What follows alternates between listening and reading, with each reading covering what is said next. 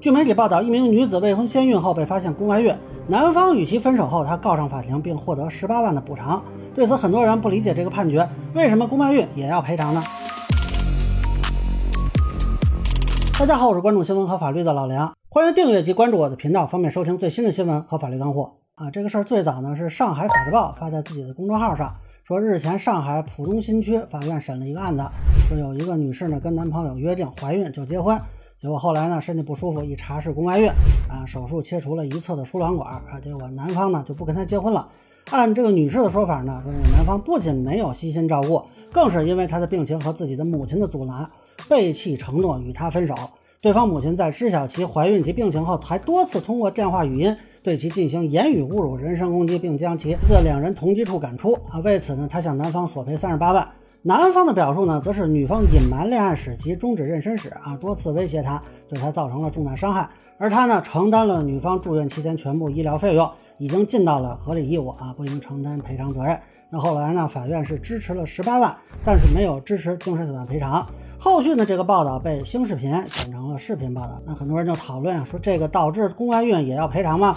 还有人问啊，这是不是算不可抗力呢？啊，为什么这是违约呢？这算不算口头合同呢？那今天呢，九派新闻也做了报道，结果这个报道的侧重点呢，在于法院没有支持精神损害赔偿，话题辞成了。女子切除输卵管被分手，男方被判无过错啊，也是引发了讨论。那很多人呢又质疑，为什么这个也叫无过错？那为什么不赔精神损害赔偿？啊，不过也有人说呢，从报道里看，这个女方似乎有一些感情史和终止妊娠的经历嘛，那怀疑这个女的是不是也有什么问题啊？这个又是陷入了互联网男女对立的争论中。呃，我个人认为啊，就目前的这个争论状态啊，应该首先谴责前三家媒体啊，因为这三家媒体没有一个把这事情完全说清楚的，尤其是上海法制报，大量内容完全照抄判决书，判决理由没有做通俗化的解释和说明，这样很容易导致误解。你还是法制类媒体，稿子写成这样好意思吗？那这三个报道最大的问题呢，就是让很多人误以为法院支持的这十八万跟男方分手啊有关系，实际上呢一点关系都没有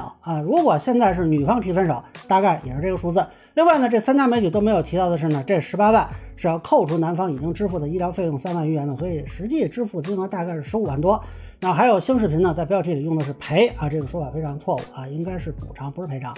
那目前呢，我是找到了这份判决书，这已经是今年四月份判的了啊。上海法制报记者不知道是从哪儿找着这个了，就给套了个日前啊。首先呢，跟大家科普一下这个判决书的格式啊，一般开头双方信息，然后啊是原告诉称、被告辩称、审理查明、本院认为几大块。那这里边呢，呃，这个前面的这个原告和被告的说辞呢，还不是最关键的，最关键要看法院认定的事实有哪些啊。说你主张了半天，最后法院不予认定啊，那算白说。那如果看判决书呢，你就会发现。法院判决呢，根本就没提这俩人婚姻约啊、什么分手啊这些谁对谁错呀，因为根本就不重要啊。我们说婚约呢，听上去像个呃约定合同啊，但并不是法律上的合同啊，法律上也不承认婚姻作为合同去构建关系，那只承认呢以婚姻为目的进行呃赠与啊这种财产权的转移，所以啊这事儿也不用考虑什么口头合同啊、不可抗力啊，跟合同就没有关系。那包括以前啊，有些影视作品说啊，订个婚姻合同啊，这个法律上通常是不会支持的，就就算订也是个借款合同之类的。那么这个案子它去掉干扰项啊，就是有两个人在未婚情况下，也就是都是独立的民事主体嘛，发生性关系，并且导致一方宫外孕。法院说的很清楚，这是意外，双方都没有过错。但没有过错，是不是就不构成侵权呢？不是的。以前我们讲过，构成侵权三要素：侵权行为、损害结果、因果关系。那现在发生性行为是侵权行为，损害结果是宫外孕，因果关系法院确认，那所以这仍然是个侵权行为。那这里需要说明的是啊，通常侵权是适用过错原则，那也就是说呢，要根据双方的过错来承担责任，这是一个基础的原则。少数情况采用无过错原则或者过错推定原则啊，这个必须有明确规定的。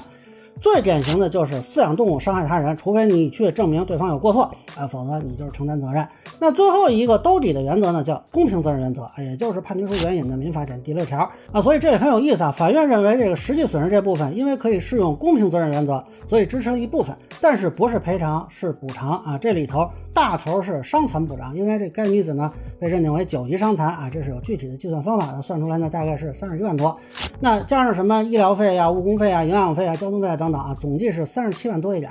精神损害赔偿和部分的律师费没有获得支持。那最后法院支持的额度呢是十八万五千九百四十四，算了一下，大概是百分之五十点一五，这就是基本上一半一半吧。那我看有人说啊，是不是这男的家里特别有钱，所以判他承担的比较多？至少从这个判决书里看不出有这个迹象啊，就纯粹的是啊分摊损失啊。你要说那点一五也算，那不好说了啊。但是呢，精神损害赔偿这部分呢，恰恰因为法条原文写的是赔偿而不是补偿，那民法典里没有精神损害补偿这一说啊，也就是说呢，需要适用一般的规则原则。那所以这个法院呢就没有去支持他的精神损害赔偿啊。注意这里跟分手一点关系都没有。所以说，就算是女方提出分手啊，只要还是双方无过错情况下适用公平责任原则，侵权行为损害结果因果关系没有变化，那大概率还是这么判。但是这里我就要给判决书提个意见啊，实际上判决书援引了三条民法典，那我觉得少了一条，就是第一千一百八十六条，受害人和行为人对损害的发生都没有过错的，依照法律的规定由双方分担损失。其实把这条列出来呢，我觉得可能会更好理解一些啊。现在在判词里是提到了这个内容，但是没有作为法律条款援引，可能会导致有些人看不懂这个判决。其实要是能把这条也作为一个法律条文去援引一下，会更好一些，有便于公众理解。